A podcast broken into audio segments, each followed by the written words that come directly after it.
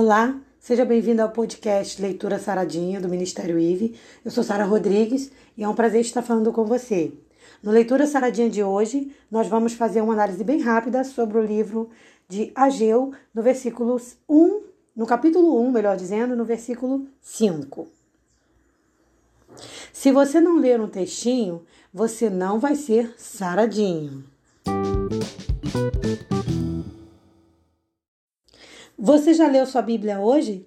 Se não, vamos ler juntos o que você acha. O texto diz assim: Ora, pois assim diz o Senhor dos Exércitos: considerai os vossos caminhos.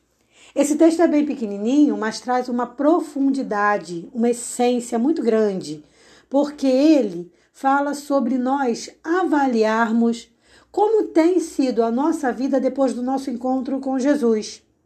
Considerai os vossos caminhos, é o pedido do Senhor. E este era o pedido de Deus também para os judeus, mas também é para nós hoje. Que eles se lembrassem de como eles alcançaram a misericórdia de Deus. Em que situação eles estavam quando eles encontraram Jesus? Eu não sei você, mas quando eu tive meu primeiro encontro com Jesus, eu estava numa crise existencial. Estava na minha adolescência, estava muito perplexa, muito aborrecida, prestes a, como se diz popularmente, chutar o pau da barraca, chutar o balde. E aí, quando a gente encontra Jesus, a gente tem uma mudança completa de vida. Eu não vou dizer para você que depois do meu primeiro encontro com Jesus foi tudo maravilhoso. Não, eu me afastei de Jesus e, obviamente, sofri consequências desse afastamento. Mas o meu encontro verdadeiro com Jesus aconteceu muitos anos depois. E qual é o verdadeiro encontro? Não é que você não tenha encontrado Jesus antes, ele passa, mas você não toca na veste dele como aquela mulher. O verdadeiro encontro é quando a gente quer algo mais com Deus. É quando a gente aceita mesmo o Senhor na nossa vida. Então Deus vai passar por vários momentos em nossa vida, mas se a gente nunca aceitar, aí tem um risco sério de perder a salvação.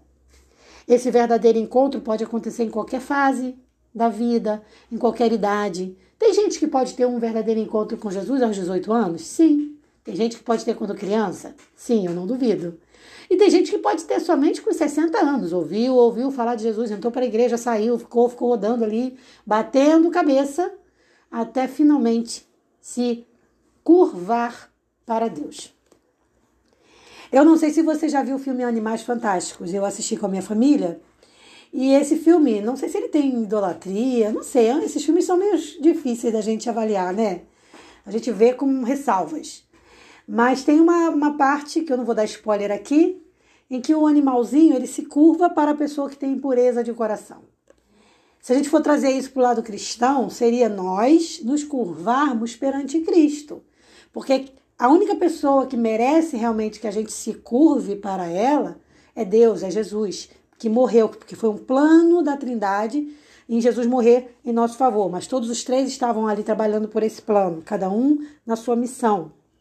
Então, a gente precisa lembrar, fazer uma autoavaliação. Como eu estava quando eu conheci Jesus? Que vitórias eu experimentei estando com Jesus?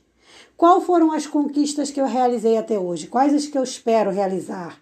Esse olhar pelo retrovisor, esse olhar para o ontem tem que ser assim. A gente não deve olhar para o ontem com olhando as tristezas, se lamentando do que se perdeu, do que deixou de ganhar. Não. A gente só olha quando for para olhar e verificar quanto tem valido a pena, quanto essa caminhada tem sido boa, mesmo com as pedras no caminho que às vezes o pecado coloca.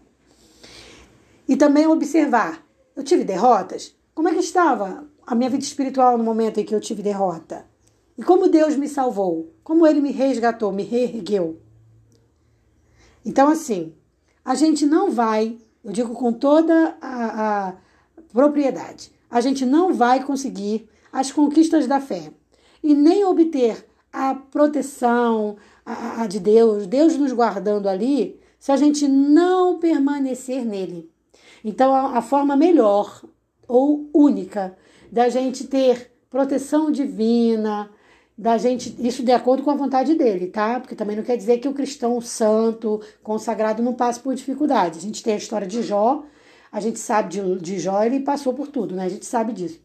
Mas, de acordo com a vontade do Senhor, se for a vontade dele nos salvar, nos proteger, a gente só vai ter isso quando estivermos ligados nele. E Jesus falou disso quando ele falou sobre a videira. Eu sou a videira, vocês são o ramo, são os ramos. Se vocês estiverem fixados em mim, vocês vão viver uma vida de santidade, de bonança, como eu vivo. Agora, lembre-se que essa bonança que Jesus fala aí não é riqueza material, não, porque a verdadeira riqueza pode ser que venha a riqueza material, pode ser que venha a estabilidade, é bem provável que venha a estabilidade. A riqueza não vem para todos, vem para alguns, mas a estabilidade é mais, é mais certo. Mas o principal é você ser feliz. Então, se você agora estiver feliz, Provavelmente você está usufruindo da paz do Senhor.